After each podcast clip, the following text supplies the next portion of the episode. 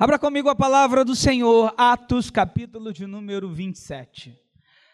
Eu quero falar para você hoje uma palavra, irmãos, que está no meu coração. Eu orava, eu ia pregar hoje sobre não perca o controle.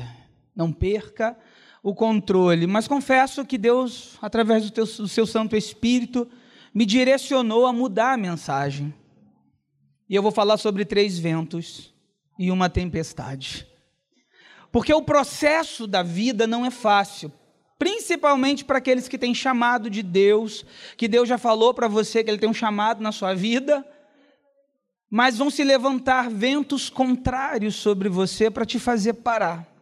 E você vai ver nessa passagem em que Paulo está indo para Roma, Itália, o quanto as coisas tentaram conspirar para que ele parasse. E a diferença daqueles que mantêm firme a fé, ainda que as circunstâncias não sejam aquelas que você esperava.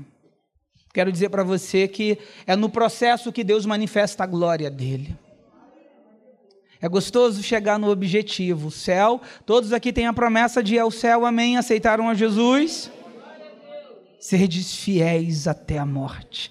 E aí você vai perceber quantas coisas vão se levantar para roubar a sua paz, para te tirar do alvo. Diz assim o texto: Quando ficou decidido que navegaríamos para a Itália, Paulo e alguns outros presos foram entregues a um centurião chamado Júlio. Atos 27, versículo 1 que pertencia ao regimento imperial.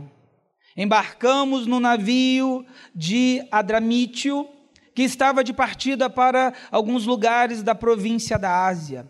E saímos ao mar, estando conosco Aristarco, um macedônio de Tessalônica.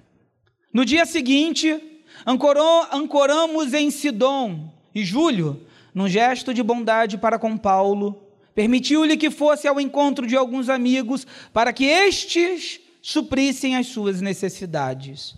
Quando partimos, partimos, partimos de lá, passamos ao norte de Chipre, porque os ventos nos eram contrários. Amém? Nós oramos pela mensagem. Queridos, no processo da caminhada daquilo que Deus separou, vão acontecer situações que não estavam na sua agenda, não estavam no programa, do que você construiu dentro da nossa caminhada. Paulo foi preso lá em Atos 22, no templo, ele foi espancado, mas ele foi recolhido, foi salvo até, senão ele seria morto de tanto que ele apanhou. E ah, estava tendo um acordo entre o Império Romano, que dominava, junto com os sacerdotes, eles queriam a, a, conseguir uma, fazer uma armadilha para matar Paulo. O sobrinho de Paulo ficou sabendo, levou o conhecimento a Paulo, Paulo levou o conhecimento ao imperador, e esse então decidiu transferir Paulo, e dentro dessa confusão toda, Paulo ficou preso dois anos. E eles persistiam em fazer mal a Paulo, para agradar os judeus, até chegar um ponto que Paulo vai apelar para César. Paulo vai apelar para César, o rei Agripa até quis ouvi-lo, mas Paulo apelou para César. Eles perceberam que sobre Paulo não tinha acusação nenhuma, mas Paulo fez um apelo. E é interessante pensar nisso, que quando lá em Atos 23, Paulo estava preso depois que apanhou demais. Às vezes, nas missões de Deus, a gente apanha, viu, irmãos? Levar uma surra também faz parte, às vezes, do programa. Paulo estava no cantinho e, e algo incrível aconteceu em Atos 23, 11, que diz assim: Na noite seguinte, o Senhor, pondo-se ao lado dele, disse: Coragem.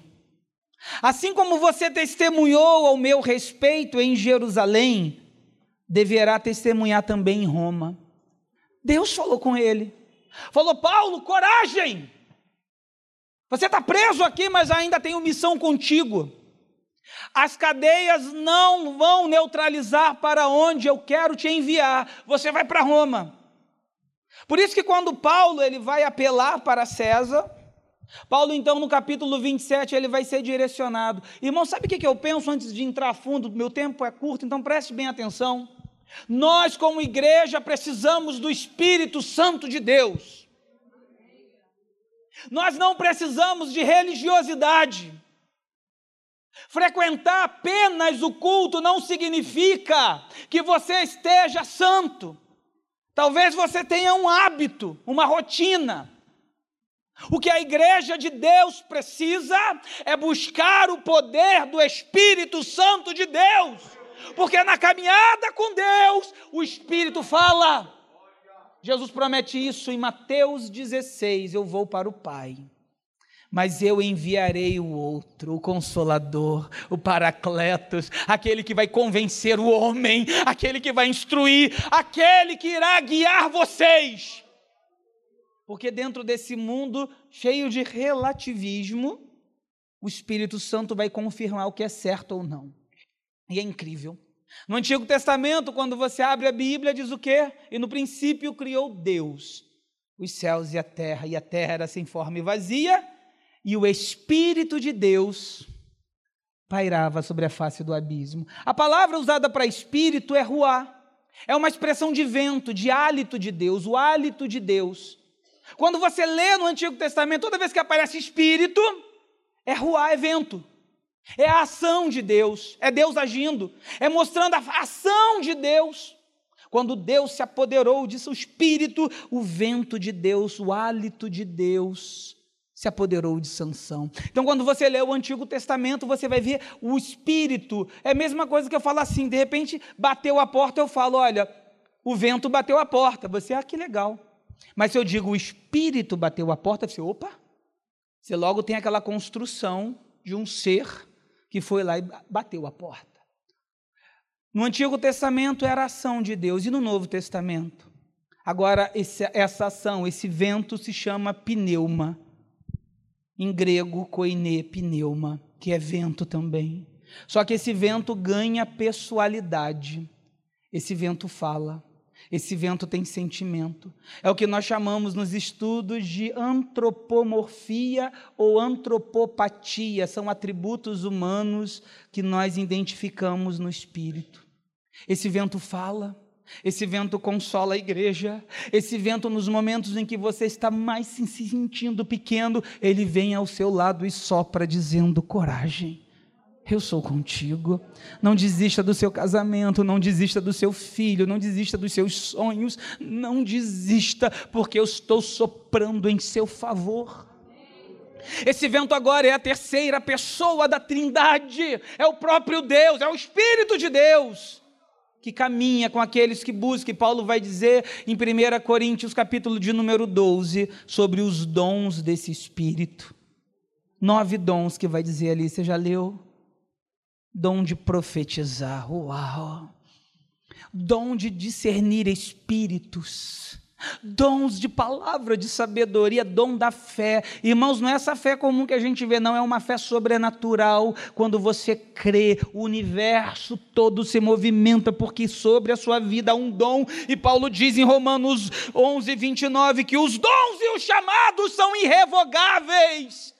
O dom da cura, pastor Deus dá, mas você precisa buscar.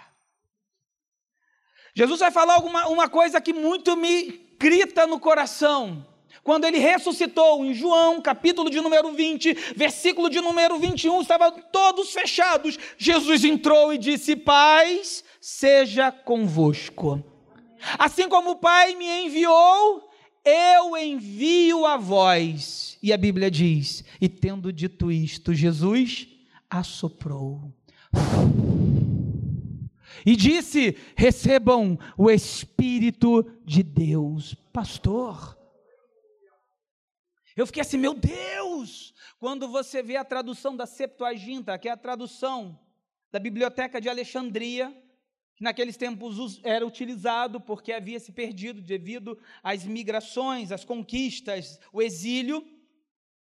A Bíblia foi então traduzida, traduzida no grego koiné da época, da Septuaginta. A palavra que está lá, assoprou, só é utilizada mais uma vez no Antigo Testamento, uma única que é Gênesis 2, versículo 7, quando Deus construiu um boneco do barro, do pó da terra, Deus assoprou na narina desse boneco, dando fôlego da vida. O Espírito de Deus, que no Antigo Testamento gerava vida, agora no Novo Testamento está gerando vida nova sobre a vida que existe. A sua vida foi transformada pelo sopro de Deus que veio sobre você, aleluias. Oh Deus! O que move a igreja é o Espírito Santo, o que aviva a igreja é o Espírito Santo, o que te sustenta é o Espírito Santo. Por isso que em 1905, um homem negro chamado William James Seymour alugou um galpão lá em Los Angeles, na rua Azusa, e começou um movimento que sacudiu a igreja tradicional. Esse homem aprendeu sobre o batismo do Espírito Santo através de um homem chamado Parham, pastor metodista, da escola bíblica Betel, que era racista. Sabe o que ele fez com William James Seymour? Que veio aprender e disse assim: Eu ensino para você. Só que você não vai assistir a aula aqui dentro. Você vai pegar a sua cadeirinha e vai assistir do lado de fora. Não quero misturar você com os brancos. Você sabe o que esse homem fez? Ele não fez revolta. Ele não saiu quebrando tudo. Ele foi lá para fora porque os humilhados serão exaltados. Ele frequentou todo o curso. Ele alugou. Ai, irmãos, quando ele alugou, eu até me arrepio. A igreja do Senhor foi sacudida por uma igreja formada por negros e imigrantes que vieram tentar a vida nos Estados Unidos, porque Deus faz as coisas pequenas serem grandes para confundir aquelas que se acham. Durante três anos ele fez culto todos os dias. E aí começou o movimento pentecostal. Oh, aleluias. A cada dez cristãos que você entrevista, sete a oito vão dizer: Eu sou pentecostal, eu creio nos dons do Espírito. Sabe por quê? Porque um homem, mesmo sofrendo preconceito, mesmo sendo humilhado, não desistiu, porque o Espírito Santo de Deus te faz continuar. Não pare, não desista. E a Bíblia diz aqui que Paulo está indo para Roma. Paulo está indo para Roma. Mas a Bíblia vai dizer que quando você começa a ir por um caminho que Deus te enviou, se levanta ventos contrários para te parar. Sabe aquela coisa que acontece que você não esperava? Aquele aborrecimento, aquela chateação. O diabo sabe, ele mexe aonde te magoa. Ele não vem com café com leite, não, irmãos, ele vem com um negócio pesado. Lá no versículo 20, no versículo 7 do capítulo 27 que nós estamos lendo, diz assim: Navegamos vagarosamente por muitos dias e tivemos dificuldades para chegar a Sinido, não sendo possível prosseguir em nossa rota devido aos ventos contrários. Navegamos ao sul de Creta, de frente a Salmona. Sabe o que, que se levanta sobre a nossa vida? Ventos contrários. Sabe qual é o objetivo desses ventos? Te parar, te desanimar. Por isso, pastor, que a Maranata é maravilhosa, essa caminhada, viu, Renato? Aqui a gente é testado, irmão. Aqui é fogo mesmo. Porque você é testado. Não adianta dizer que está pronto se você não passa pelo processo. Não adianta dizer que você vai fazer se você não aguenta o rojão. Não adianta dizer, ah, eu quero salvar minha família, mas você vai ter que esperar e confiar no Senhor. Muitas coisas se levantam, mas a palavra diz: Aquietai-vos e sabeis que eu sou o Senhor, aleluias. Afinal de contas, você confia em quem? Você confia na sua força? Você confia na pessoa que diz que vai te ajudar? É o Senhor que nos sustenta. O vento contrário veio, pastor, para peneirar aqueles que são daqueles que não são. Por isso, irmãos, que às vezes eu digo eu quero, mas querer não é só necessário, tem que viver e tem que caminhar.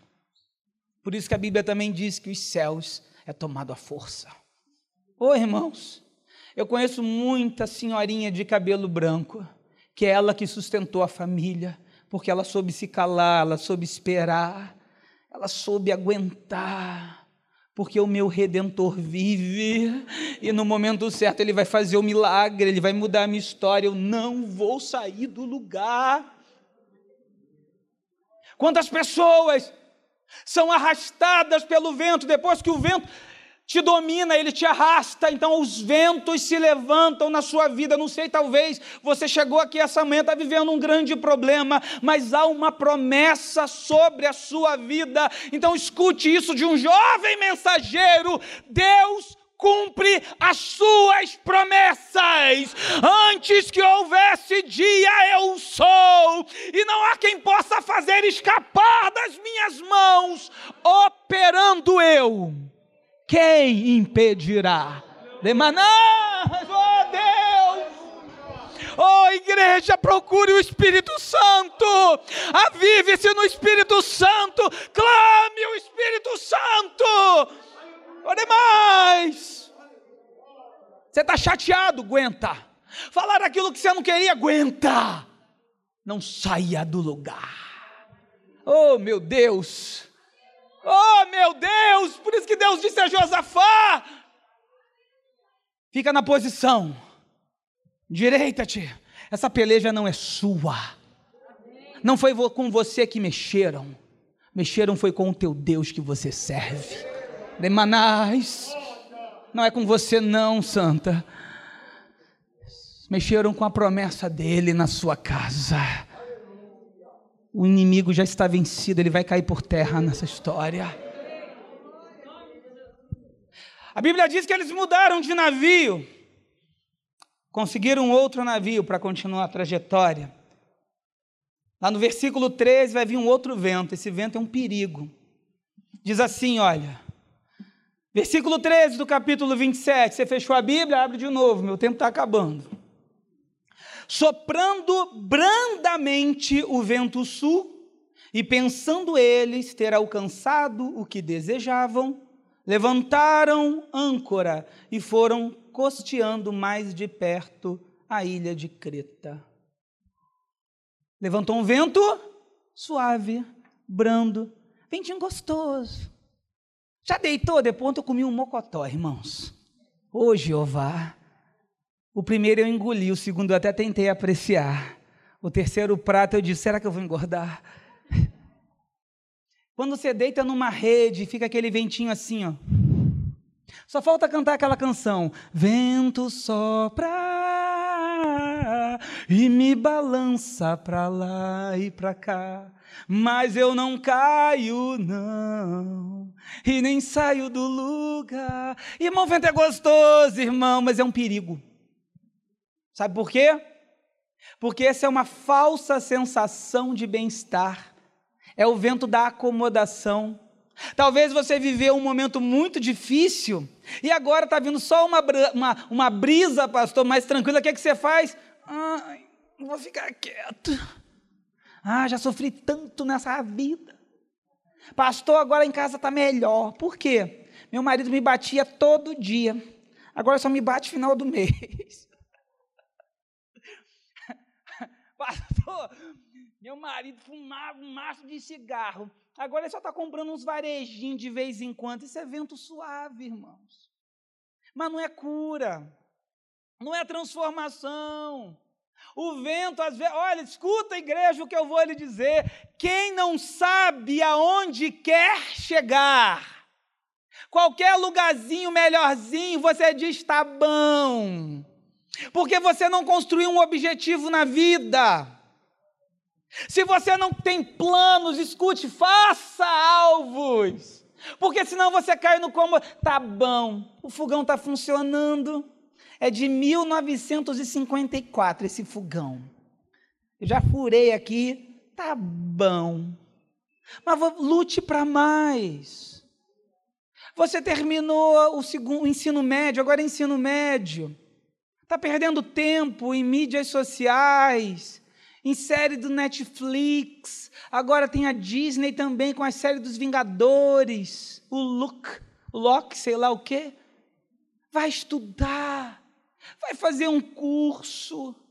Seu casamento pode ser melhor, a sua vida espiritual pode ser melhor. Vem para a palestra, cinco reais.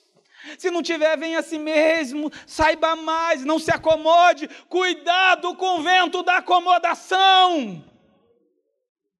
Aí você se acomoda, não tá bom. Pastor, eu tinha um Fusca. Eu já tive Fusca, irmão. Agora eu tô com. Eu comprei um, um Passat. Irmão, você pode ter mais, não se acomode. Eu não estou dizendo, eu amo Fusca, eu, quero, eu gosto de Fusca, eu não estou dizendo Fusca. Entenda, eu estou dizendo, não se acomode, não pare. Eu conheço uma senhorinha que ela falou assim para mim, pastor, eu estou fazendo lacinho para cabelo. Eu falei, lacinho para cabelo? Ah, pastor, como eu estou vendendo, pastor? Eu, não te, eu tenho encomenda até dizer chega. Falei, gente, mas como é que tu aprendeu isso? Na internet. Use a internet para aquilo que realmente edifica. Cuidado com esse vento brando, irmãos. Deus tem mais para a sua vida. Às vezes o inimigo disfarça, dá uma trégua, porque vai estar tá vendo que você agora parou. Você se acomodou, você já não briga mais, você não fala mais de Jesus para sua família. Ah, pastor, já falei tanto de Jesus lá em casa, ninguém me ouve, quer saber? Entreguei na mão de Deus. Não, você desistiu. É porque ninguém está apertando você. Não desista. Não pare no vento brando. Eles continuaram. Cuidado para você não trocar o propósito que Deus te deu pelo conforto da vida. Pastor, às vezes a gente tem uma casa assim de praia, ou uma casa não sei aonde, ou uns amigos que têm casa, e aí a gente deixa de vir para a igreja. Para quê? As delícias da vida. Irmãos, os tempos são curtos. Não se distraia. Você hoje, ah, pastor, eu não sou pastor, não. Você é chamado para transformar esse mundo. Deus tem algo sobre a vida de cada um aqui essa manhã. Mas aí Paulo continuou navegando, sabe o que é que veio? Versículo 14 e 15: Se levantou e disse assim: Entretanto, não muito depois, desencadeou-se do lado da ilha um tufão de vento chamado Euro Aquilão. E sendo o navio arrastado com violência, sem poder resistir ao vento, cessando a manobra, e nós fomos deixados levar. Tem momentos na vida que acontecem tragédias que não estavam no seu controle. Um dia você vai no médico, vê uma coisinha, o médico diz: Olha, câncer. Um dia você recebe uma notícia que você não esperava. Um dia o casamento que parecia sólido entra em crise. Um dia o filho ou a filha que você achava que está tudo bem chega com uma notícia que você não esperava. É o vento, é o tufão, é o eroaquilão que veio mexer com a sua estrutura. E tem horas, meu irmão, que ele nos arrasta. Conheço pessoas que se perdem, pessoas que estão arrastadas por este problema. Às vezes na vida é assim, acontece um desemprego, você já gastou todo o aviso prévio, você já gastou o auxílio-desemprego, o dinheiro do fundo de garantia, acabou o dinheiro, pastor, daqui a pouco você se vê vivendo de sexta, e você diz: aonde está o meu Deus? E você começa a se revoltar, vem esse vento.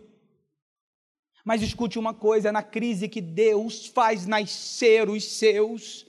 É nos desertos da vida que Deus capacita os seus escolhidos. É nesse momento que vai, nós veremos a diferença. E você pensa que terminou, terminou não. Vê no versículo 20.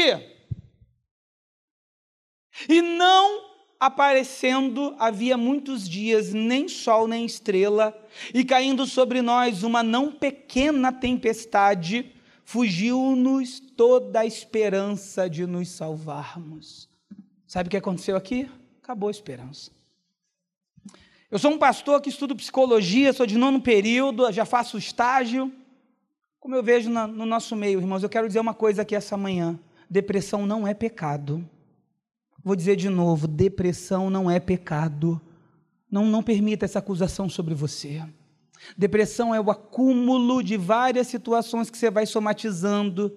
Talvez você seja muito intrapsíquico e aquilo explode em você e você perde o equilíbrio emocional. E você sofre.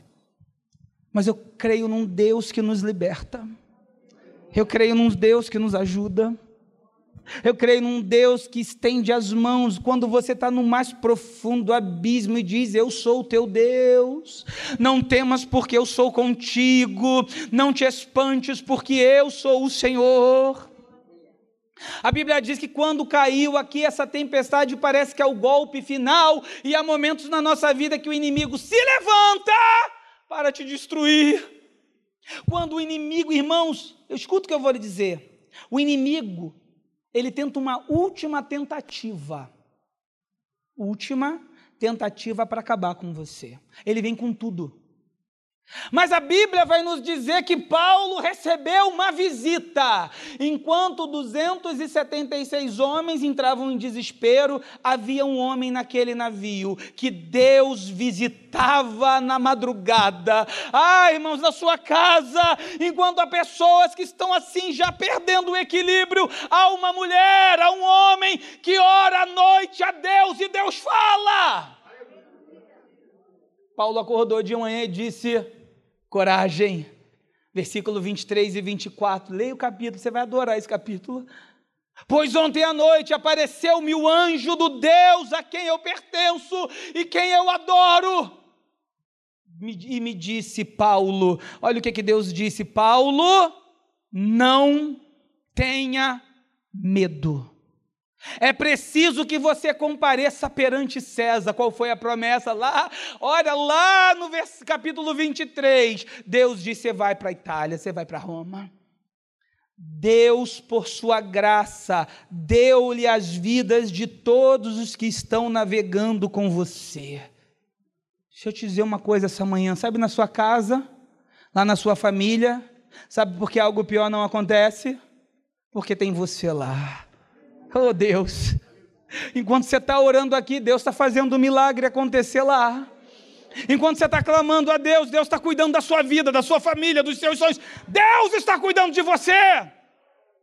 Agora você está preparado que eu vou encerrar. Eu quero dizer uma coisa para você. Tem como projetar o, o, o versículo 22 aqui? Você consegue projetar? Projeta o versículo 22 e vai ter um mistério aí, irmãos, que eu me arrepiei quando eu li do que Deus vai estar falando para Paulo, o que o anjo do Senhor disse para Paulo. Consegue? Então eu vou ler aqui para vocês, que eu vou encerrar. Amém, igreja? Vou me demorar não para não cansar os irmãos. Diz assim: Mas, alá, porque esta mesma noite um anjo do Deus a quem eu pertenço e a quem sirvo esteve comigo. 22, joga lá no 22. Esse é o 23, joga no 22. Escuta isso. Mas agora, aconselho que tenham coragem. O que, que Deus está mandando você ter? Coragem. Por quê? Porque nenhuma vida se perderá. Nenhuma vida você pode profetizar isso para sua casa? Na minha casa, nenhuma vida se perderá. Pode repetir comigo? Na minha casa, nenhuma vida se perderá. Agora escuta depois da vírgula. Mas somente o navio. Não, peraí, Deus. Peraí, deixa eu tentar entender esse, esse, o que o anjo está dizendo. O anjo está dizendo a Paulo que eles estão no navio, no navio que já não tem mais a vela, no navio do mar que está revolto, que ele vai preservar as 276 vidas, mas somente o navio vai se perder? De Deus, espera aí, Deus. Deus, quem está me sustentando é o navio. Deus, presta atenção. Se perder o navio, todo mundo morre afogado. Meu Deus, escuta o que eu vou lhe dizer, igreja de São João. Sabe o que Deus está dizendo para você? Não, se, não fique preso a coisas humanas. Não é o navio que vai te levar aonde Deus quer te levar, é a palavra dEle. Não são as coisas materiais que vão sustentar a sua caminhada, é o poder do nome de Jesus. Deus está dizendo: Eu tiro o navio, mas levo você com o poder da minha palavra. Eu tiro do conforto, eu tiro algumas coisas, mas levo você na promessa que eu te fiz, igreja. Você está entendendo o poder de Deus? Em quem você está confiando essa manhã? Ah, pastor, se eu perder esse emprego, se eu perder isso, eu acabo tudo. Não! O que você não pode perder é a promessa, é a palavra, é o poder de Deus, é o contato com o Espírito Santo. Navio vai embora, navio se perde, mas a promessa é para toda a vida, a promessa é para a eternidade. Vamos ficar de pé, demais, emanais. Oh Deus, projeta o versículo 44 aí que é o final. A Bíblia vai dizer, irmãos, que houve mais complicações. Pensaram em matar todo mundo. E por causa de Paulo, o comandante falou assim: não vai matar ninguém. O navio começou a se despedaçar. Mas a Bíblia vai dizer assim: ó. Quanto aos demais que se, que se salvassem, uns em tábuas e outros em destroços do navio, e foi assim que todos se salvaram em terra. Eu quero orar pela sua vida. Você está precisando sair do seu lugar agora em nome de Jesus. Com distanciamento, fica aqui na frente. Eu quero clamar o favor de Deus sobre a sua casa, sobre a sua história. Oh Deus, pastor, está acontecendo uns negócios lá. Pastor, não queria, mas está acontecendo clame ao poder do nome de Jesus. Clame ao poder. Eu quero pedir para os profetas de Deus levantarem as mãos, profetiza. Deus quer usar você, viu? Talvez você essa manhã está dizendo assim, pastor, não sei, não, não é? Não é você saber, é você confiar. Quando você ora, não é no seu nome, é no nome de Jesus, não é no seu poder, é no poder do nome de Jesus. Há pessoas aqui essa manhã que Deus está revelando e você está segurando, você está retendo, por quê? Porque evangelho você tem que se lançar. Evangelho você tem que acreditar naquele que te enviou. Se você querer, se você desejar que tudo seja racional, não é evangelho. Se lance essa manhã, levante suas mãos. Deixa Deus te usar, Deus que Deus, Deus te deu mensagens e palavras para dizer. Senhor, em nome de Jesus, olha o teu povo essa manhã aqui neste lugar, Deus, ele mais. Ah, Deus, tem corações aqui querendo desistir, emas, emanassores. Mas nesta manhã há um poder sendo derramado. Oh, Deus de poder e glória. Clama a mim, diz a tua palavra, e responder-te-ei, e anunciar-te-ei coisas grandes e ocultas que não sabes. A tua palavra também nos ensina, lançando sobre ele toda a vossa ansiedade, porque Ele tem cuidado de vós. Senhor, no nome de Jesus, nós como igreja, nós nos unimos em fé e nós profetizamos sobre a vida dos teus filhos e pedimos, Pai, mudança, milagre, transformações. Deus, em nome de Jesus, tira toda a fraqueza tira todo medo e enche com o teu espírito, ó Pai. Que nessa manhã, Senhor, a tua igreja seja avivada pelo teu poder. Que a sua igreja seja sustentada não pelo navio, não por coisas materiais, mas a tua palavra traz à existência aquilo que não existe. Salva, meu Deus, cura e liberta, opera esse milagre sobre São João de Miriti essa manhã e alegra teu povo.